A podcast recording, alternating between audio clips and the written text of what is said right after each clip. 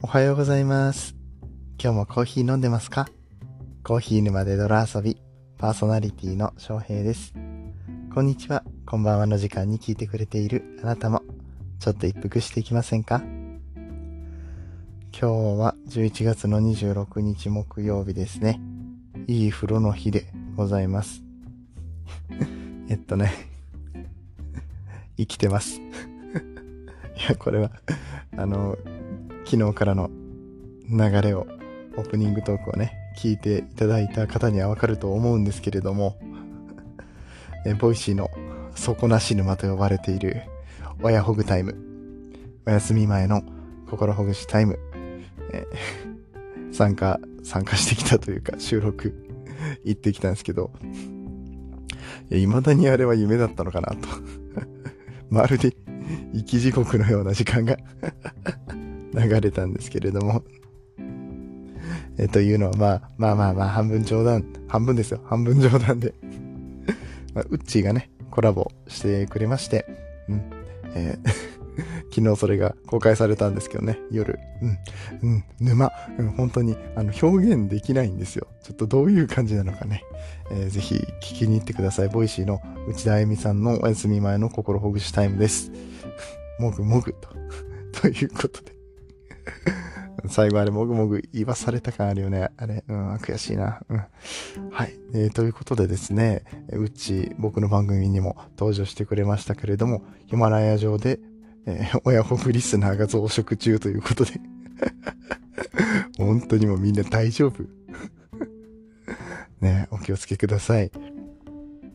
えー、ちょっとね、昨日はどうしても疲れてしまいまして、えー声で気づいた方はいらっしゃるでしょうか？この僕のおはようございますの声でね、気づいた方もいらっしゃるかと思いますが、寝起きでございます。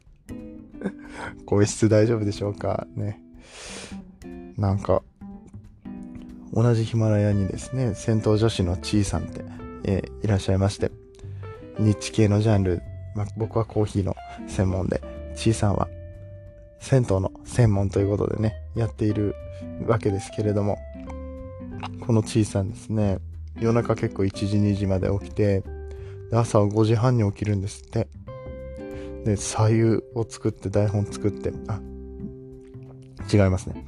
お左右を作って、お台本を作って、そんで、まあ朝5時半、起床後1時間ぐらいに、撮ってるんですって、収録をするんですって。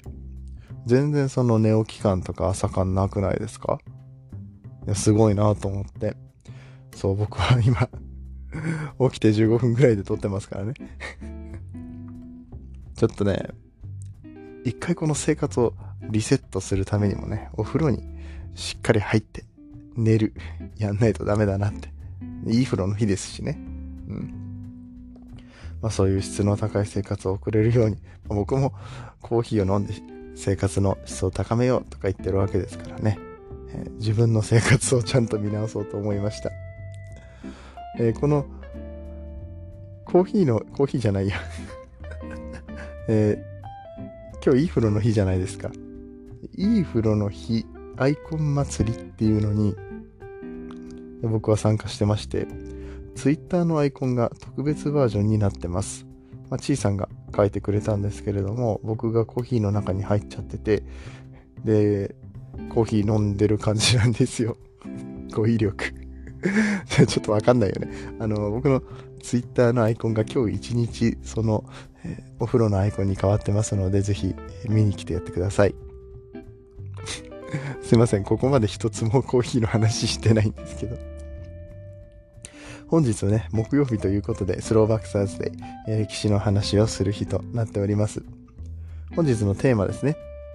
世界遺産のコーヒー農園というものがあるんですよ。皆さんご存知でしたでしょうか？ちょっとこれについて扱っていきたいと思います。この番組は、コーヒーは楽しい、そして時には人生の役に立つというテーマのもとお送りする、毎日10分から15分くらいのトークラジオとなっております。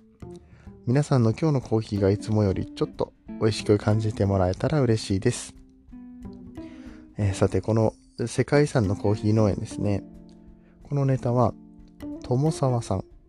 実はこのお店の常連さんでもある、お店？この番組の お店でもいいか。お店っぽい感じで やっていくうん。えー、常連さんですね。ともさんっていらっしゃいまして。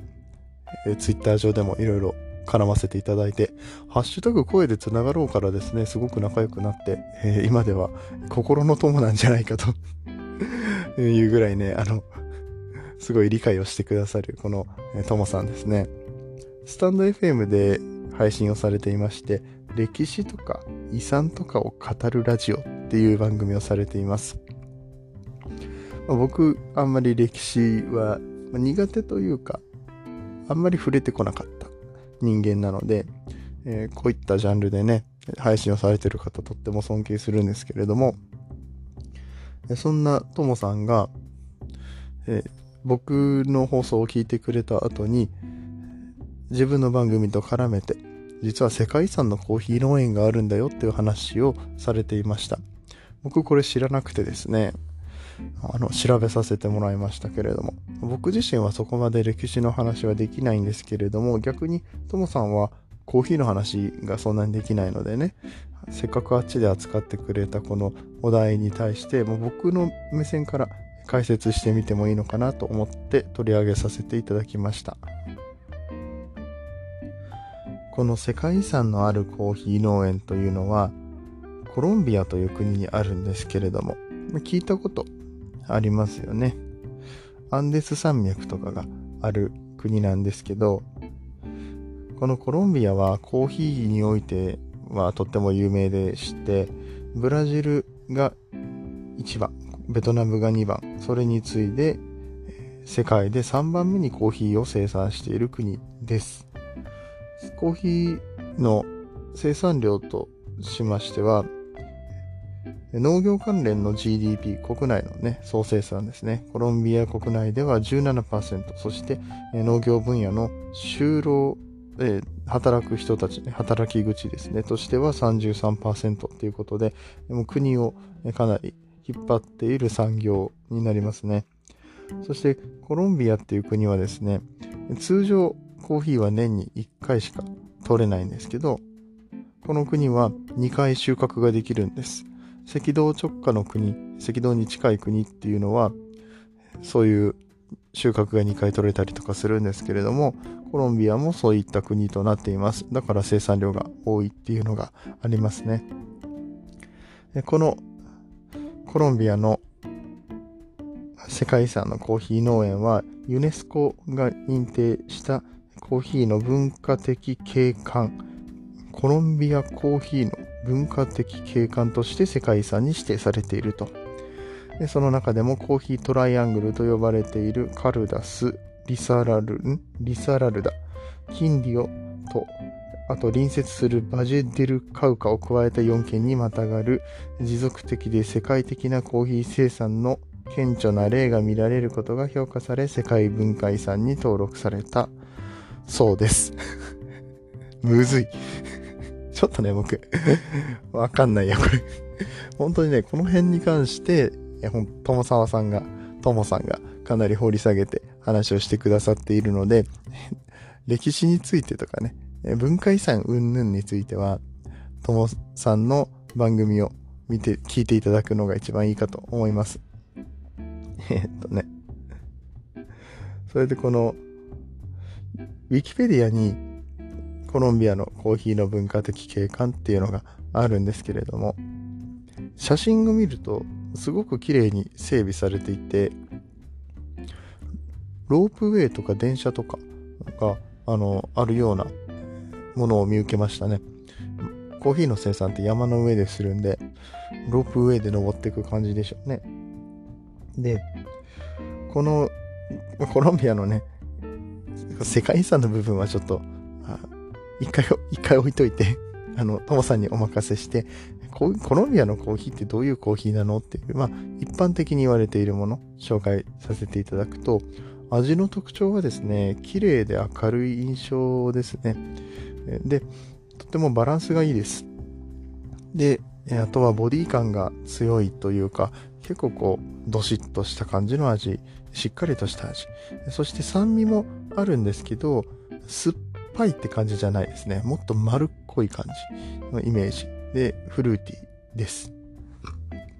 なんでまあフルーツの種類で言うと、レモンとかみたいに、あの、こうキュッとくる感じじゃなくて、マンゴーとか、リンゴとか、あとはなんだろう、キビ糖とか、そんな感じのちょっと丸くって、あの、優しいニュアンス、だけどこう、ぐっと、の、ちょっと重ための感じの酸とか甘みっていうのを感じます。すごく褒めてる感じですけれども、まあ、実際コロンビアのコーヒーは使いやすいですね。コロンビア入れると、あ、これコロンビア入ってるなっていう感じのブレンドになったりとかします。コロンビアコーヒーのね、輸出先っていうのは実は世界でも日本が第2位となってまして、日本人はコロンビアのコーヒー好きなんだなというところですね。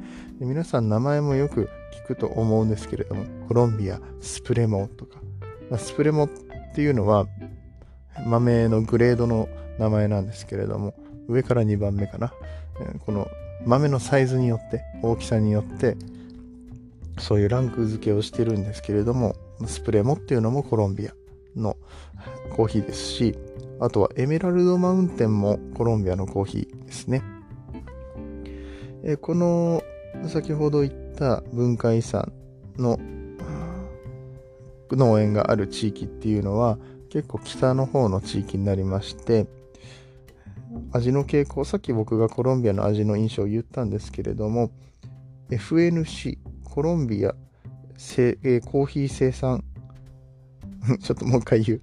FNC コロンビアコーヒー生産者連合会っていうのがありまして、えー、そこのホームページを見ていただくと、もうちょっとね、詳しく書かれてまして、えー、コーヒーのね、生産している場所、国内でも、え北、南で結構味が変わってくるみたいで、僕はあんまり北の方のコーヒーを飲んだことなかったなとちょっと思ってですね、この遺産がある地域のコーヒーですね。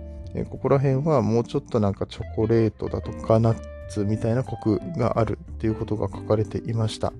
うん。どうでしょうか？コロンビアのコーヒー飲みたくなってきましたか？ねえー、コロンビア親近感のある国でもあったりとかするので、ぜひぜひなんか今日はコロンビアのコーヒーを見かけたら飲んでみるのもありかなと思います。ともさんのね、スタンド FM、あちらではともさわさんって名前でやってますけど、そのスタンド FM の番組、歴史とか遺産とかを語る番組となってますので、えー、ぜひそちらの方でもね、僕について話してくださっていますから聞きに行っていただけたらと思います。はい。まだ声が起きてないね。うん。ここからはコメント返しをしていきたいと思います。コーヒー沼で泥遊びではいただいたコメントに声でお返事しています。ヒマラヤでは聞いていただいている番組にコメントをしていただくことができます。PC や他のアプリからはコメントできませんので、ぜひヒマラヤのアプリをダウンロードしてお聞きください。そしてコメントいただけたら声でお返ししていきます。それでは前日までにいただいたコメントにお返しをしていきます。えまずはですね、おとといの配信ですね、ちょっと僕ご相談させていただいた配信ですけど、ブレンドとか作ろうかなとか言っていう話ね、してたんですよね。そしてそれにコメントいただきました、スーパーウルトラ癒ししかない弾き語りミュージシャンの2歳さん。えっと、飲みたいって言ってくださってます。うん、そうですね。他の方も昨日のコメント返しでさせてもらってますけど、たくさんの方がね、反応してくださって、えー、いつか、いつかっていうかちゃんと目標を作って、えー、皆さんに、ご提供できるような感じでね、やっていきたいと思ってますので、その時にはぜひぜひよろしくお願いいたします。そしてもう一方、元気な熟女のニュースの勉強、ヨッシーさん、えー、コメントありがとうございます。顔出ししましょうってスタイフに探しに行ってフォローしてきました。スタイフフォローありがとうございます。顔出しね、あの、翔平のファンクラブ、ヒマラヤから追い出す会やります？って言って なんかファンクラブみたいな感じかなとか言って、まあ、もうそうするとしたらね、でも皆さんにメリットがないとね、とか言ってて、顔出ししますかとか言って冗談で言ったんですけどね、反応した人がいました。でも、いや、多分別に対して見ても、ああ、そっかで終わると思いますよ。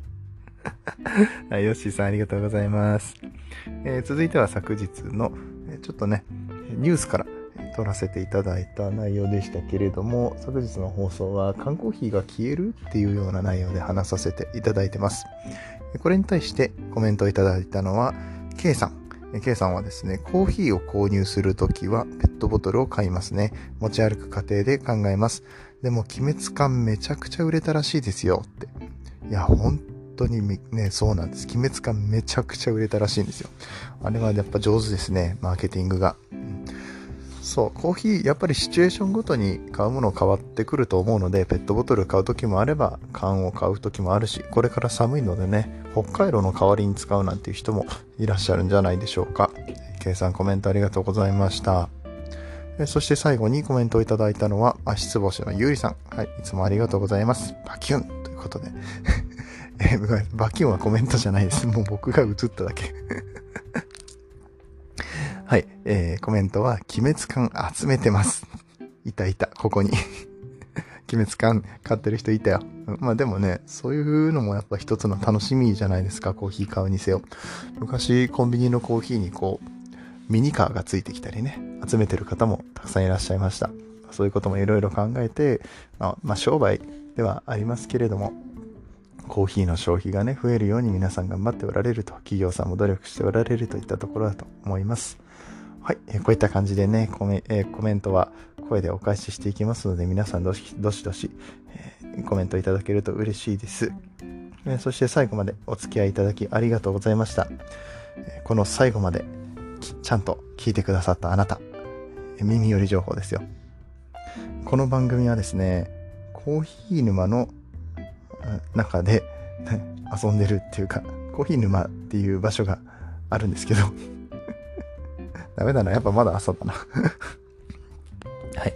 えー、このコーヒー沼で泥遊びですね。なんと、お隣さんが CD ショップだったんですよ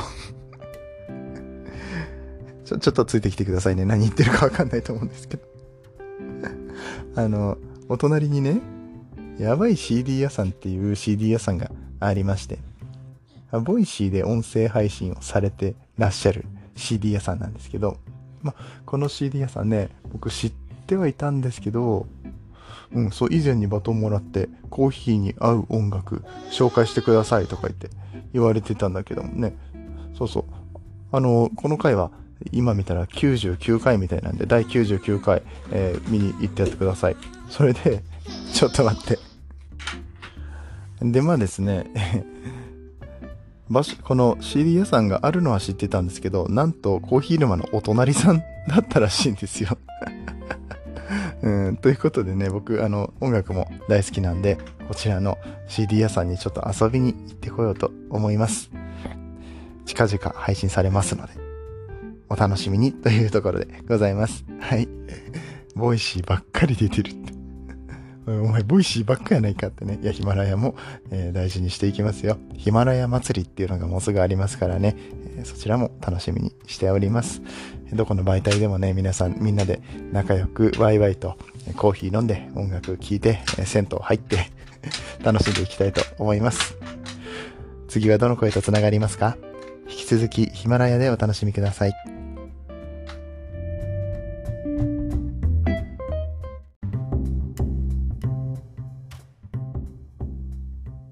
おはようございます。今日もコーヒー飲んでますか？コーヒー沼で泥遊び、パーソナリティの翔平です。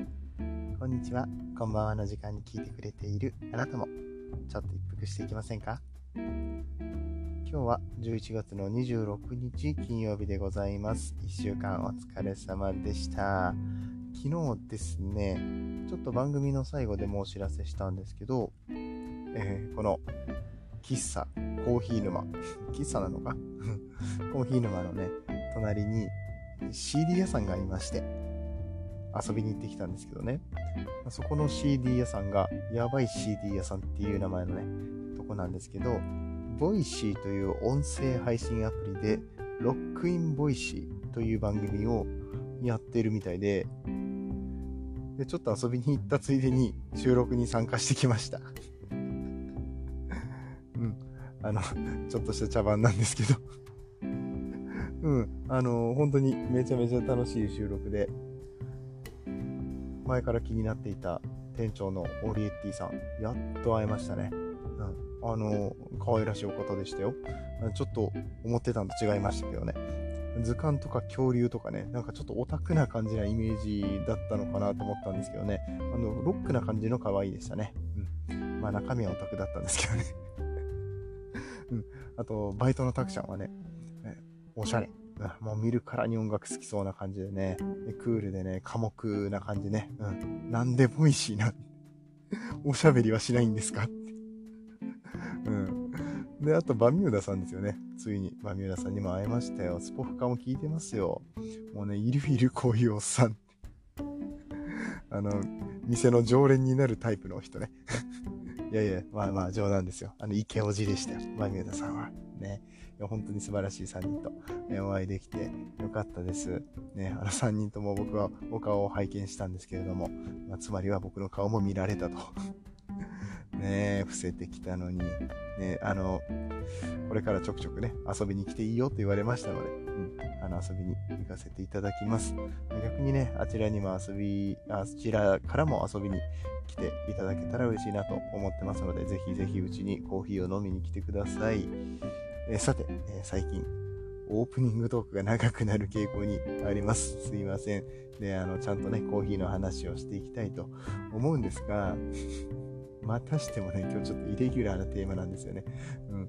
あの、毎週金曜日は、コーヒー、ま、コーヒーの豆知識をお送りするコーナーをやってるんですけれども、今週はすいません。あの、こちらのコーナーはお休みさせていただきます。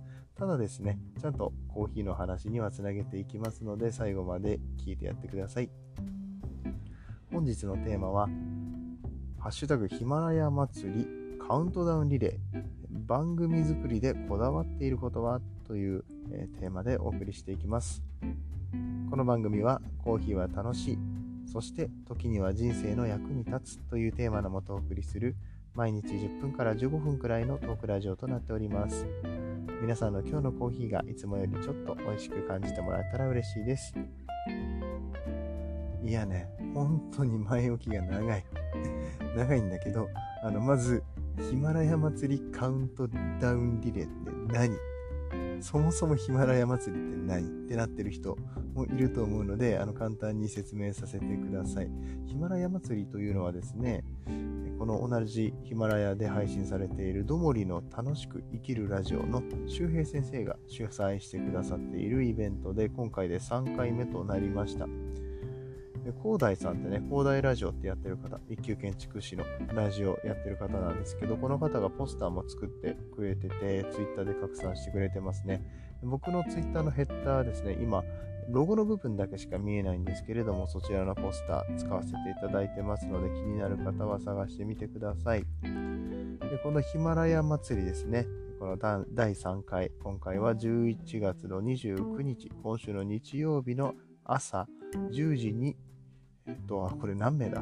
だいたい40人ぐらいだったと思うんですけど、参加者全員が一斉に同じテーマで配信するというお祭り企画です。どんなテーマで話すかっていうのは当日の配信を聞いてからのお楽しみとなりますけれども、たくさんの方が参加しているのでね、いつも僕の番組を聞いていただいているリスナーの方も、まあ、僕のそのテーマ、どんな感じで配信したのかを聞いて、他の人のところに行ってまたその話を、え聞いていただけるとですね、それぞれのパーソナリティさんの考え方、喋り方、個人の良さというものが見えてくるので、楽しんでいただけるんじゃなかろうかと思って、えこういったお祭り企画をしているわけです。ちょっとね、正式な人数、40人超えてたんだと思うんですけどね、誰か教えてください。あの、パーソナリティの方聞いてたらちょっと教えていただけますか？明日もう一回いますので うん。ちなみにですね、今えー、僕はですね、第2回のヒマラヤ祭りというのにも参加させていただいておりまして、その時のテーマはラジオの良さというお話でした。えー、こちらもね、過去の回遡ると出てくると思いますので、えーヒマラヤ祭りで探すと出てくるかな。検索の方に、えかけていただくと、え聞くことができると思います。ぜひ探してみてください。はい。で、ここからです。ここからやっと今日のテーマに入ります。もう、もう6分喋った。10分から15分って言ってんのに。うん。で、えー、今週の日曜日のそのヒマラヤ祭りを盛り上げるために、このイベント参加者がバトンリレーみたいな感じでね、テーマをその前日の人からあじゃあ次の人にこういうテーマで喋ってくださいっていうバトンを渡していくんですね。で僕の元に今日回ってきたんですけれども前日26日は戦闘女子のちいさん銭湯に行きたくなるラジオですね。のちいさんからこのバトンをいただきました。昨日のちいさんはですね、ちいさんも他の方からバンド、バババトン回していただいて、それがね、ナツちゃんだったんですけどね、ちょっと前にご紹介しました。ワインエキスパートのナツちゃんね。で、えー、そこから回ってきて、いや、昨日のちいさんの配信めっちゃ面白かったな。うん、あの、昨日いい風呂の日でもありましたからね、すごいバーチャル温泉とか言ってやってました。これね、ちょっと毎年やってほしいですね。えー、そのちいさんからのバトンが僕のところに回ってきて、やっと、えー、この質問を読めるわけですが、内容は、番組作りでこだわっていることは？というお話でした。はい、もう7分超えてますけど。こっからこれ語るとまあまあ長くなる気がしますけどね、えー、もう少々お付き合いくださいね。はい。じゃあ、えー、この番組作りでこだわっているところというの僕の中でですね、こだわっているところなんですが、リスナーさんのためにおもてなしをするような気持ちで番組を作るということですね。一言にまとめるとこんな感じかなと思うんですが、これはもうあの、まあ、ラジオじゃなくても何でもそうなんですけどもね、大事なことだと思ってます。このラジオ配信においては、テーマ選びはもちろん尺の長さ。尺の長さもう、今日の配信聞いてる人たちは、え？って、え？ってなっちゃうけど。そうそう、尺の長さとか、あとリズムですね。あと言葉遣い、タイミングなどなど、リスナーの皆さんが何を期待して聞いているのか、子さんリスナーの方も、初めてのリスナーの方も楽しめるような、これを聞き終わって楽しかったな、良かったなと感じている、その精神状態で飲むコーヒーはね、きっと美味しいのではなかろうかと思ってるわけですね。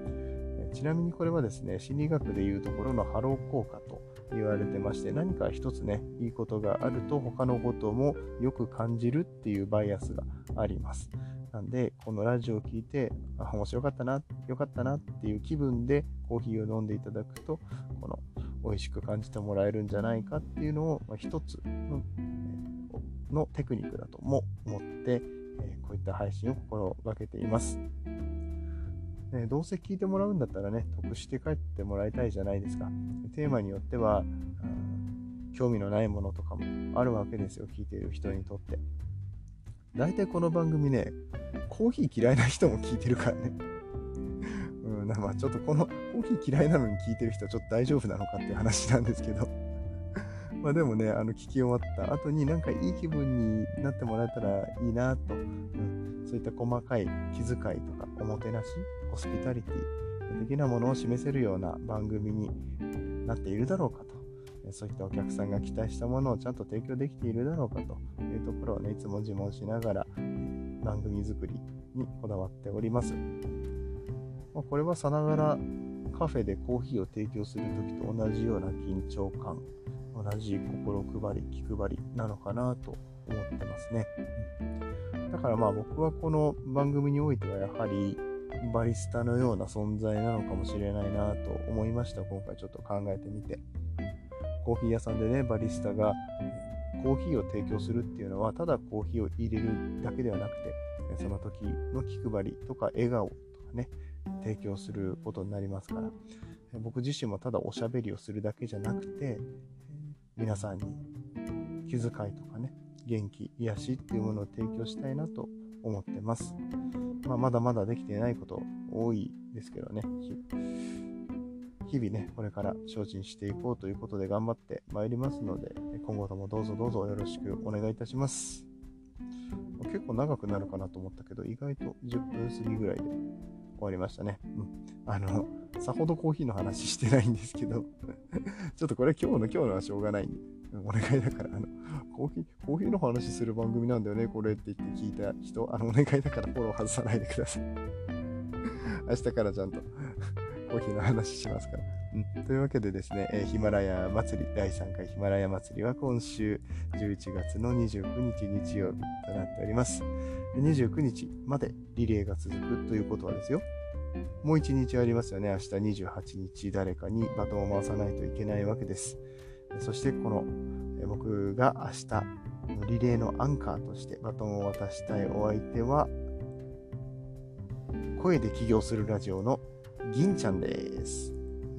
ヒマラヤのエースですね。アンカーにはふさわしい方なのではないでしょうか。それで僕から渡すバトンのテーマお伝えいたします。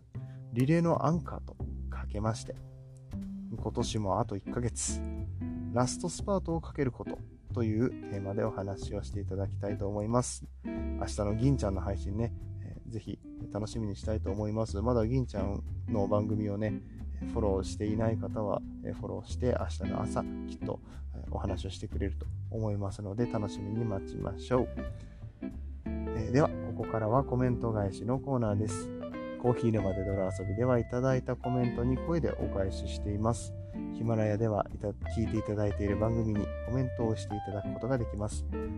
パソコンや他のアプリからはコメントができないので、ぜひヒマラヤアプリをダウンロードしてお聴きください。それではですね、昨日の配信、世界遺産のコーヒー農園があるよというお話を、え、しました。そちらにいただいたコメントを返していきたいと思います。まずは夫の収入2.5倍に上げたい妻の泥挑戦の日々、あげずまさん、ありがとうございます。今日は運転4時間ぐらいしたので、コーヒーずっと飲んでました。今めっちゃギンギン、ギラギラしてます。ということですが、大丈夫ですか？寝れなくなっちゃった感じですか？運転4時間ってまあまあ大変ですよね。うん。えっと、これをいただいたのが、コメントいただいたのが、僕今ね、夜の2時近くに収録してるんですけど、11時間前 ?12 時間前だったとして、あ、パッと出てこない。ちょっと待って、何時になるんだ。でも、午後2時とか4時ぐらい？ごめん、なんか適当で 下調べしてなかった。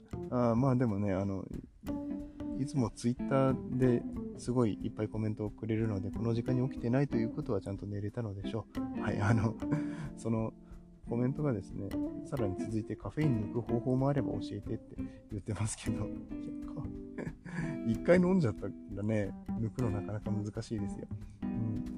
そこら辺のカフェインの作用についてとかを説明するのって結構大変なんですよね。時間もかかると思うので、まあ、そのうち、そうだな、音声でも撮りたいところですが、今、執筆中の Kindle の本でもそこら辺取り上げたいと思って書いてますので、そうですね、あのいつか、まあ、本か音声かどちらかでお伝えすることができると思います。ただ抜く方法はちょっと今わかんないからちょっと調べておきますね、あげずまさん。はい。コメントありがとうございます。えー、続いては、ともさん、ありがとうございます。そう、昨日の番組はですね、ともさんのスタンド FM の番組、歴史とか、え歴史とか世界遺産について、えお話しされている番組なんですけれども、そちらでコーヒーから僕のコーヒーの話を聞いてインスピレーションを受けてコーヒー農園でも世界遺産のものがあるっていうお話を取ってくださったっていう感じですね。えそれを受けて僕も今回の世界遺産×コーヒーといったお話をさせていただきました。ともさんからのコメントです。翔平さん、番組の紹介までいただいてありがとうございます。あの、翔平さんの回、私の配信の中で視聴回数が第2位となっております。さすがです。マジですごいな。それはすごい。えー、いやでも、ともさんの番組は、あの、本当にちゃんとしっかり調べられてて、うん、すごくいいのでね、皆さんに聞いてほしいですね。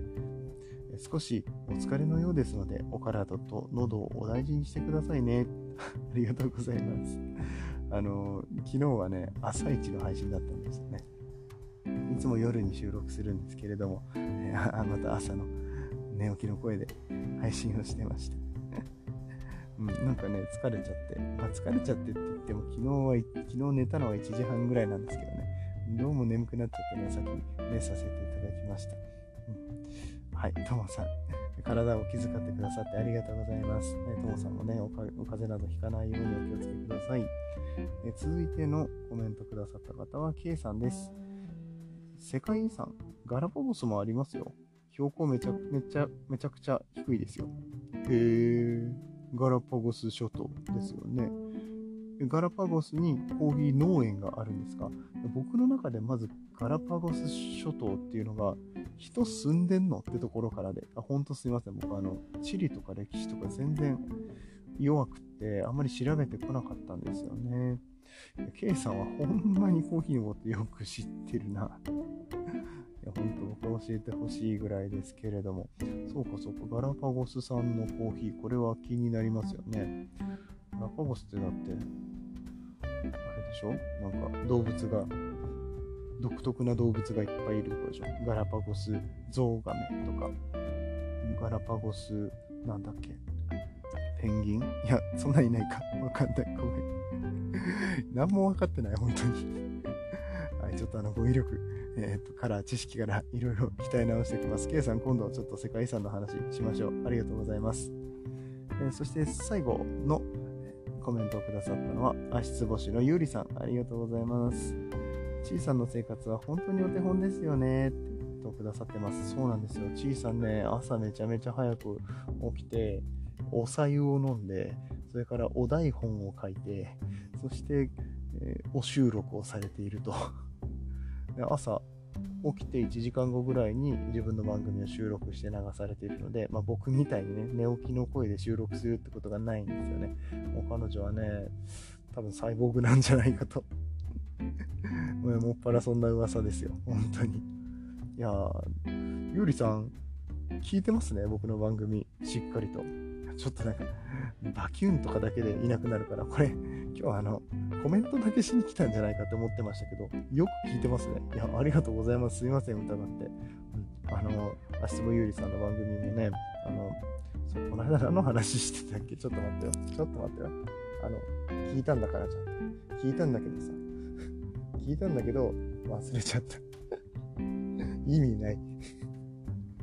あの、足つぼに関してだとか、あの健康に関してとかね、あ、思い出した、ファイトケミカルの話とかね、あの、結構その、足のツボだけじゃなくて、いろんなこの健康関連の役に立つ情報を3分4分ぐらいでパパってあの話してくれてるのですごい聞きやすいですよね。で、たまにネタ会も入ると。だから、ゆうりさんの番組を上から順番にダーッと聞いてても、それだけで面白い番組となってますので、皆さんね、まだゆうりさんの番組聞かれたことない方いらっしゃいましたら、ぜひぜひ聞いてみてください。えー、よし、というところで最後までお付き合いありがとうございました。結構ね、長々と話してしまったかな。うん、あの、分数的には昨日、おとといより全然短いんですけれども、最初の方がね、説明ばっかりだったんでね、疲れちゃった方もいらっしゃったかもしれません。えー、どうもお疲れ様でした。さあ、金曜日です。お仕事の方、あと一日頑張って、コーヒーでも飲みながら、ごゆるりとね、惰性で過ごしていただいても結構かと思いますが、お休みのね、日曜日、ヒマラヤ祭りありますので、ぜひこちらも聞いていただければ嬉しいです。それではまた明日の朝8時頃にお会いしましょう。次はどの声とつながりますか？引き続きヒマラヤでお楽しみください。